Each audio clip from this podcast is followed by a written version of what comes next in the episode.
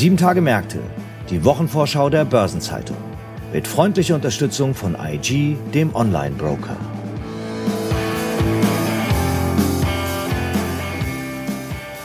Herzlich willkommen zu einer neuen Episode von Sieben Tage Märkte, dem Wochenausblick der Börsenzeitung.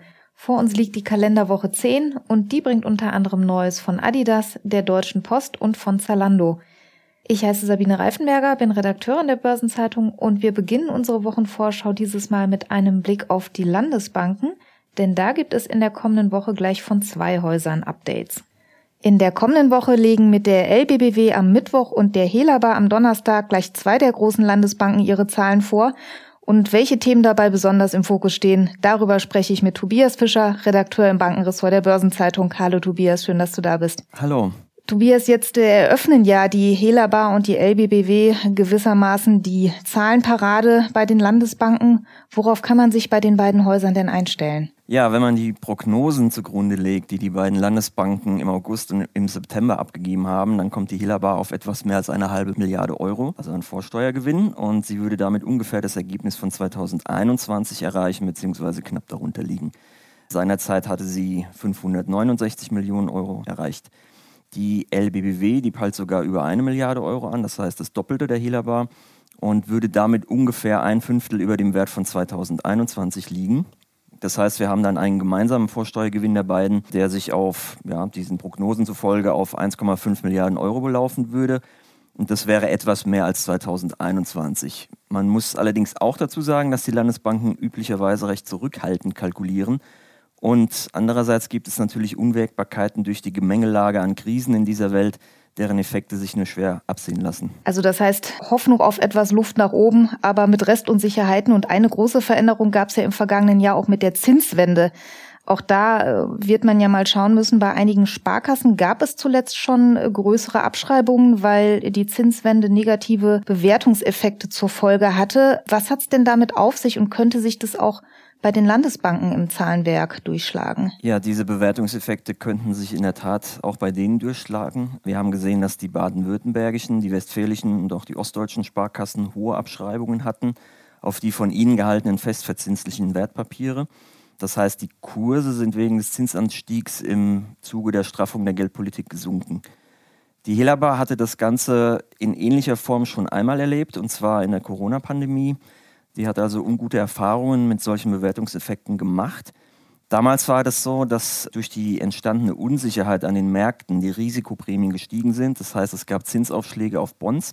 Das hat die Kurse dann in den Keller geschickt und die Helaba musste schließlich im ersten Halbjahr 2020 hohe temporäre Bewertungsverluste hinnehmen. Und diese negativen Effekte haben sich dann bereits im zweiten Halbjahr weitgehend aufgelöst. Das heißt, wenn denn nun die Landesbanken durch die Zinswende bedingte Bewertungsabschläge bei festverzinslichen verbuchen, dann dürften die vorübergehend sein, weil wieder Zuschreibungen zu erwarten sind. Voraussetzung ist allerdings immer, dass die Papiere bis zur Endfälligkeit gehalten werden. Jetzt schauen wir mal noch auf die beiden Banken im Einzelnen. Die haben ja immer auch das Bestreben, sich jeweils noch ein Stück weit ein eigenes Profil zu geben. Und es gab äh, in, vor wenigen Monaten tatsächlich einen M&A-Prozess, in dem äh, beide auch Konkurrenten waren. Da ging es um die Übernahme des Immobilienfinanzierers Berlin Hüb vom Deutschen Sparkassen- und Giroverband. Durchgesetzt hat sich da ja die LBBW. Wie passt denn die Berlin Hüb da ins Profil? Ja, der Herr Neske, also der Chef der LBBW, er hat den Anspruch, die Landesbank mit Hilfe der neu erworbenen Berlin Hüb innerhalb der Sparkassenorganisation zu einem Kompetenzzentrum zu machen und zwar für die gewerbliche Immobilienfinanzierung. Und die beiden, also LBBW und Berlin Hüb, kommen auf insgesamt ein Volumen von rund 50 Milliarden Euro und die sind ziemlich gleich verteilt, also 25, 25 Milliarden in etwa. Darüber hinaus möchte die Landesbank für die Sparkassenfinanzgruppe ein Kompetenzzentrum im Zins-, Währungs- und Rohstoffmanagement sein.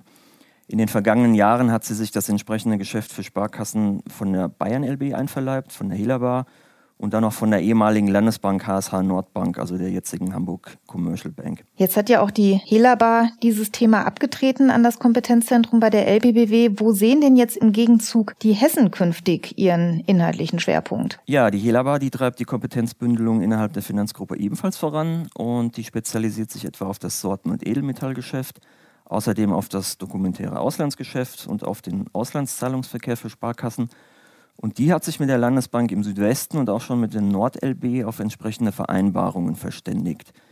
Wir können davon ausgehen, dass diese Form der Arbeitsteilung und der Konsolidierung innerhalb der Sparkassengruppe sehr beliebt ist und zunehmend beliebt ist und es dürften weitere Beispiele folgen. Jetzt steht ja bei aller Spezialisierung auch äh, immer ein etwas gegenläufiger Entwurf im Raum bei den Landesbanken. Es ist immer mal wieder von einem Sparkassenzentralinstitut die Rede. Das wabert, wie gesagt, seit längerem. Wie realistisch ist denn diese Idee aus deiner Sicht? Ja, aktuell ist es nicht mehrheitsfähig. Daran wird sich wahrscheinlich auch kurzfristig nichts ändern und fraglich ist, ob es jemals realisiert werden kann.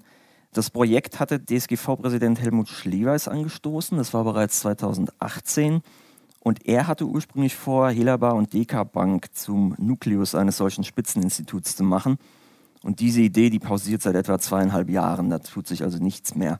Das liegt dann auch daran, dass die S-Finanzgruppe keine öffentlichen Träger in einem solchen Spitzeninstitut haben will. Das heißt, Sie möchte keine Bundesländer oder Städte als Eigentümer. Und die sind aber in den bestehenden Landesbanken mit mehr oder minder großen Anteilen vertreten und müssten dann im Fall einer Formierung dieses Spitzeninstituts rausgekauft werden. Da ist dann die Frage, ob die Sparkassen überhaupt dazu bereit sind und ob sie in der Lage wären und vor allem, ob die öffentlichen Träger ihre Landesbankenanteile rausrücken wollen. Zum Beispiel ist es in der Hila-Bar jetzt noch ein überschaubarer Anteil von 12 Prozent, den die Bundesländer Hessen und Thüringen halten. Das heißt, 88 Prozent gehören den Sparkassen. Aber im Fall von beispielsweise der LBBW wäre das dann ein deutlich größerer Brocken, weil Baden-Württemberg und die Stadt Stuttgart insgesamt 59 Prozent halten. Und bei der Bayern LB wären dann sogar 75 Prozent die dem Staat Bayern gehören, abzukaufen. Jetzt steht ja in der kommenden Woche im Sparkassenlager auch eine spannende Personalentscheidung an. Du hast schon den Namen Helmut Schleweis erwähnt und am Montag soll die Mitgliederversammlung des Deutschen Sparkassen- und Giroverbandes über die Nachfolge von Herrn Schleweis als Sparkassenpräsident entscheiden. Was weiß man denn über den vorgeschlagenen Nachfolgekandidaten? Ja, in der Tat, am Montag ist die Abstimmung und es bestehen kaum Zweifel, dass Ulrich Reuter neuer DSGV-Präsident und damit Nachfolger von Schleweis wird.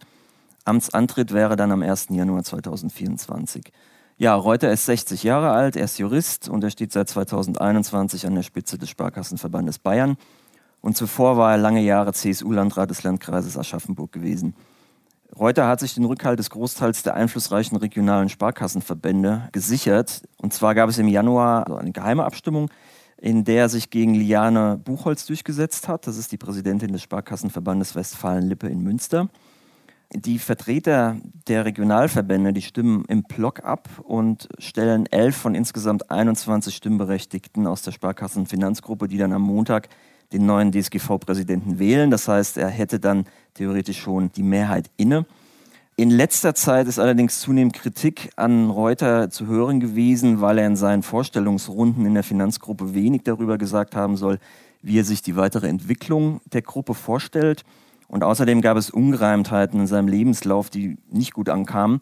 Dabei ging es dann vor allem um die Frage, ob er sich Professor an der Hochschule Aschaffenburg nennen durfte oder nur Lehrbeauftragter. Und letztlich entstand dann der Eindruck, dass er seinen Lebenslauf aufpoliert hat. Da steht also am Montag noch eine spannende Entscheidung und wahrscheinlich auch noch ein bisschen Diskussion an. Trotz allem eine auf jeden Fall ereignisreiche Woche für die öffentliche Finanzgruppe und äh, du wirst es sicherlich für uns begleiten. Vielen Dank, dass du heute schon mal da warst und uns einen Ausblick gegeben hast. Danke, Tobias. Vielen Dank. Neben den Landesbanken gibt es auch einige Unternehmen, die in den kommenden Tagen in ihre Zahlen blicken lassen. Und die hat mein Kollege Franz Kongbui sich genauer angeschaut. Hallo Franz. Hallo Sabine. Franz, das erste Thema könnte man ein wenig als Frauenthema abschreiben. Das war zumindest auch die Zielgruppe, die in den frühen Werbespots noch kreischend an die Tür gerannt ist, wenn der Paketbote geläutet hat. Es geht um Zalando. Die legen am Dienstag ihre Zahlen für das Gesamtjahr 2022 vor. Wir wollen aber natürlich keine Klischees bedienen und sei ehrlich, ganz unspannend findest du die auch nicht, oder? Das stimmt, aber aus verschiedenen Gründen. Auf jeden Fall lässt sich schon mal festhalten, der Online-Modehändler hat kein leichtes Jahr hinter sich. Durch die nachlassende Kauflaune privater Haushalte sind die Online-Umsätze deutscher E-Commerce-Firmen insgesamt im Geschäft mit Bekleidung um 14 Prozent geschrumpft. Das hat der Branchenverband BEVH mitgeteilt. Zalando hat ja auch durchaus versucht, da mit einigen Maßnahmen gegenzusteuern und hat etwa im Bereich Marketing oder Logistik einen aus Analystensicht aggressiven Sparkurs gefahren. Ja, und hinzu kommt noch ein in allen Märkten geltender Mindestbestellwert. Aber all das konnte den DAX-Konzern nicht davor bewahren, in der Gunst der Aktionäre deutlich abzurutschen. Mit einem Minus von gut 53 Prozent landete das Papier 2022 auf dem vorletzten Platz im Leitindex DAX. Was bleibt denn da jetzt noch an Möglichkeiten, um diese Entwicklung umzudrehen? Vor wenigen Wochen wurde klar, Zalando kommt um einen Einschnitt beim Personal nicht herum. Es werden mehrere hundert der insgesamt 17.000 Jobs wegfallen. Das hatte der Konzern kürzlich angekündigt. Und laut einem Analysten der Deutschen Bank könnte der Schritt zu jährlichen Bruttoeinsparungen von 25 bis 30 Millionen Euro führen. Allerdings dürfte es netto angesichts weitergehender Investitionen in ausgewählte Geschäftsfelder weniger werden.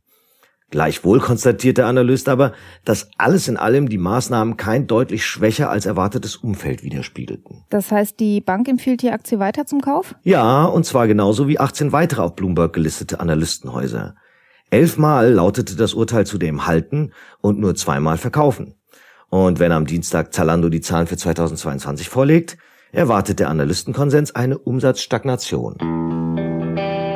Franz, in der vergangenen Woche hast du ja hier im Podcast über den Sportartikelhersteller Puma gesprochen. Der hat ja jetzt gerade über ein Rekordjahr berichten können und am kommenden Mittwoch steht dann der Wettbewerber Adidas im Fokus der allerdings nicht ganz so gut dasteht, oder? Nee, im Gegenteil.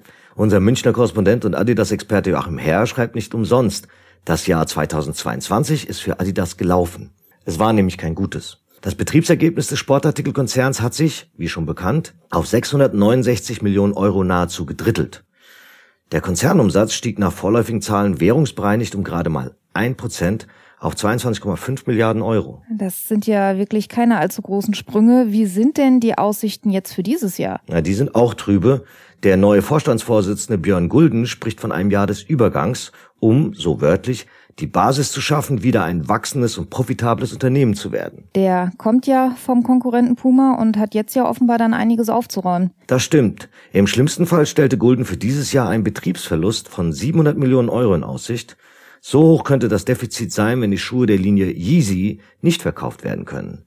Dabei geht es um den Restbestand aus der im Herbst jäh beendeten Kooperation mit dem Rapper und Designer Kanye West, der mit Hasstiraden aufgefallen war. Der hat ja wirklich Negativschlagzeilen am Fließband produziert. Das ist ja jetzt auch für Adidas eine heikle Situation. Wie blickt man denn jetzt auf diese Produkte aus dieser Kooperation? Na, Gulden und sein Team überlegen offenbar, ob und wie sich die teuren Sneaker, die einst hohe Margen erzielt haben, noch verkaufen lassen. Und zwar ohne, dass dabei der Ruf von Adidas zu Schaden kommt.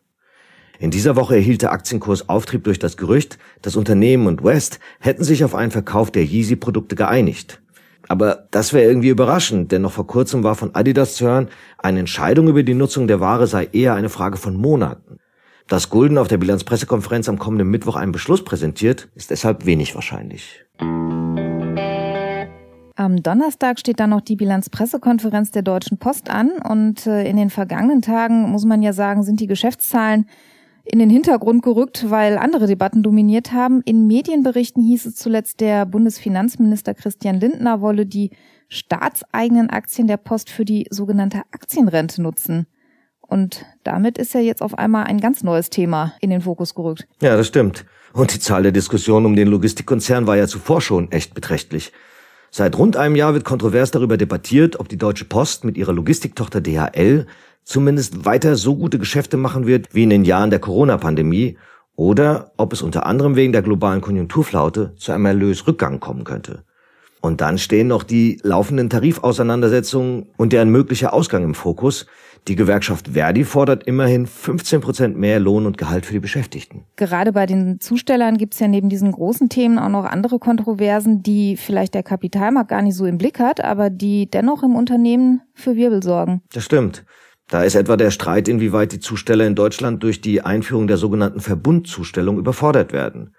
Da geht es um die gemeinsame Zustellung von Briefen und Paketen, die jeweils bis zu 31,5 Kilogramm wiegen dürfen. Du siehst, themenarm wird die Bilanzpressekonferenz am Donnerstag sicher nicht. Das stimmt, da gibt's ein ganzes Bündel an Gesprächsthemen. Lass uns noch einmal kurz zurückkommen auf den Vorstoß von Finanzminister Lindner mit der Aktienrente. Was hat er sich denn da überlegt? Nun, der Bund hält über die staatliche KfW-Bankengruppe 20,5 Prozent an der Post. Und das heißt, zum Aufbau eines Kapitalstocks für die Aktienrente solle ein Teil der Papiere an einen Sonderfonds übertragen werden. Die angestrebte Startsumme liege bei 10 Milliarden Euro. Und das entspricht etwa dem Wert des vom Bund gehaltenen Pakets an der Post. Aber das Bundeswirtschaftsministerium nannte die Berichte dazu übrigens gegenstandslose Spekulationen. Darüber wird wohl noch zu reden sein. Die kommende Woche ist außerdem vollgepackt mit weiteren Terminen.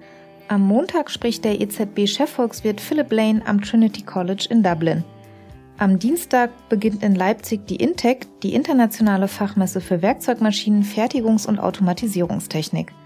Die Intec läuft über die gesamte Woche bis zum kommenden Freitag.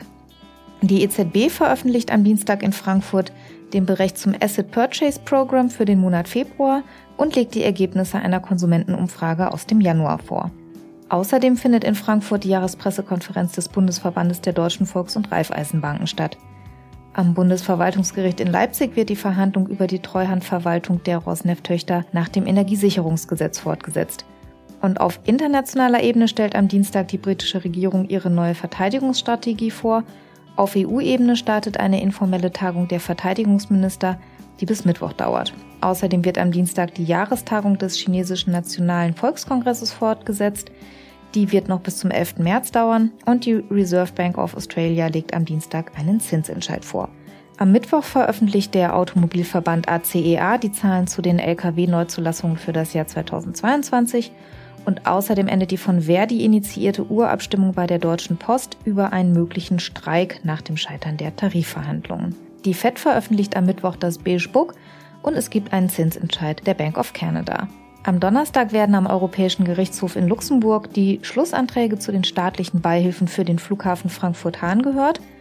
In Frankfurt findet die Jahrespressekonferenz des Vereins Deutscher Werkzeugmaschinenfabriken statt. Außerdem gibt es am Donnerstag ein Online-Pressegespräch des Gesamtverbands der deutschen Versicherungswirtschaft zur Lage der IT-Sicherheit in Handel und Logistik. Und der Verband der chemischen Industrie VCI veröffentlicht in Frankfurt seinen Bericht zur wirtschaftlichen Lage im Jahr 2022. Auf EU-Ebene beginnt am Donnerstag ein zweitägiges Treffen des Rats der Justiz- und Innenminister und die EU-Handelsminister kommen zu einem informellen Treffen in Stockholm zusammen. Außerdem steht am Donnerstag die vierteljährliche Überprüfung aller MSCI-Indizes an. Am Freitag befasst sich der BER-Untersuchungsausschuss im Landtag Brandenburg in einer Sitzung mit den Kosten- und Terminüberschreitungen des Flughafens und das Oberverwaltungsgericht in Münster verhandelt in einem Streit um Lohnentschädigungen wegen Corona-Quarantäne in der Fleischindustrie. Die US-Finanzministerin Janet Yellen hat am Freitag eine Anhörung vor dem Ausschuss Ways and Means des Repräsentantenhauses in Washington, der unter anderem für die Haushaltsfinanz- und Steuerpolitik zuständig ist, und der EZB-Direktor Fabio Panetta spricht am Freitag bei der Sitzung des Euro Cyber Resilience Board for Pan-European Financial Infrastructures in Frankfurt. Bei der Bank of Japan steht am Freitag ein Zinsentscheid an und zum Wochenausklang gibt es dann auch noch verschiedene Ratingergebnisse. Fitch legt Einstufungen für Belgien, Island und Zypern vor. Von Moody's kommen Einstufungen für Montenegro und Serbien. Und Standard Poor's legt Einschätzungen für Norwegen, Portugal und die Ukraine vor. Weitere anstehende Termine aus Unternehmen, aus Politik und Wirtschaft und die wichtigsten Updates zu Konjunkturindikatoren finden Sie in der Übersicht heute im Finanzmarktkalender der Börsenzeitung oder online unter börsen-zeitung.de/slash Finanzmarktkalender. Auch einige Personen werden in der nächsten Woche besonders im Fokus stehen. Am Dienstag hat Dominik Asam seinen ersten Arbeitstag bei SAP. Der bisherige Airbus-Finanzchef übernimmt in Waldorf den CFO-Posten von Luka Mucic der sich nach einer Übergabe dann am 31. März verabschiedet. Prominente Geburtstagskinder gibt es in der nächsten Woche ebenfalls. René Obermann wird 60 Jahre alt. Er wurde bekannt als Vorstandsvorsitzender der Deutschen Telekom und ist seit einigen Jahren im Private Equity Bereich unterwegs bei Warburg Pincus. Außerdem feiert einer der wohl bekanntesten Bartträger Deutschlands Geburtstag, Hans-Werner Sinn, Wirtschaftswissenschaftler und ehemaliger Präsident des IFO-Instituts für Wirtschaftsforschung, wird 75 Jahre alt. Aktuelle Geburtstage und Personalien finden Sie immer auch auf der Personenseite der Börsenzeitung. Außerdem stehen in der kommenden Woche noch verschiedene Gedenk- und Aktionstage an. Der kommende Montag ist der Europäische Tag der Logopädie. Der wurde 2004 vom Europäischen Dachverband der nationalen Logopädenverbände eingeführt und soll das Verständnis für Betroffene von Sprachstörungen erhöhen. Am kommenden Dienstag ist dann der Tag der gesunden Ernährung. Der wurde 1998 durch den Verband für Ernährung und Diätetik eingeführt und findet seit 2007 regelmäßig am 7. März statt. Er soll die Bevölkerung in Deutschland für die Bedeutung gesunder Ernährung sensibilisieren. Und am kommenden Donnerstag wird dann der Internationale Frauentag begangen, auch bekannt als Tag der Vereinten Nationen für die Rechte der Frau oder als International Women's Day. In Berlin und in Mecklenburg-Vorpommern ist der Internationale Frauentag zudem ein Feiertag. Und für uns als Journalisten nicht ganz unwichtig, der kommende Donnerstag gilt auch als Tag des Korrekturlesens. Außerdem gibt es dann noch ein prominentes Geburtstagskind am Donnerstag, allerdings eines aus Plastik. Die Barbie-Puppe wird 64 Jahre alt. Barbie wurde am 9. März 1959 erstmals auf der American Toy Fair in New York präsentiert. Und was hat die Börsenzeitung in der kommenden Woche im Angebot? In unserem Veranstaltungsbereich BZ Live findet am kommenden Donnerstag die Compliance-Tagung 2023 statt. Los geht es um 9.30 Uhr in Frankfurt. In der Börsenzeitung finden Sie in der Sonnabendausgabe wie gewohnt die Spezialthema-Seite Recht und Kapitalmarkt. Am Dienstag erscheint die Börsenzeitung mit dem Schwerpunktthema Rendite und am Mittwoch gibt es dann ein Börsenzeitung-Spezial zum Finanzplatz München. Und in der kommenden Woche erscheint zudem eine neue Folge von Nachhaltiges Investieren, unserem Podcast rund um Sustainable Finance. Dieses Mal geht es um die Frage, do investors care about impact? Wissenschaftler der Universität in St. Gallen sind dieser Frage einmal systematisch nachgegangen und einer von ihnen ist zu Gast bei mir im Podcast. Eine Gesamtübersicht über die Termine der kommenden Tage finden Sie online unter börsen-zeitung.de slash Termine und alle Links stehen auch in den Shownotes dieser Folge. Das wird das Programm für die kommende zehnte Kalenderwoche. Wir wünschen Ihnen, dass es eine gute wird. Machen Sie es gut, erholen Sie sich am Wochenende und dann hören wir uns hier nächste Woche wieder. Ja, und auch von mir alles Gute.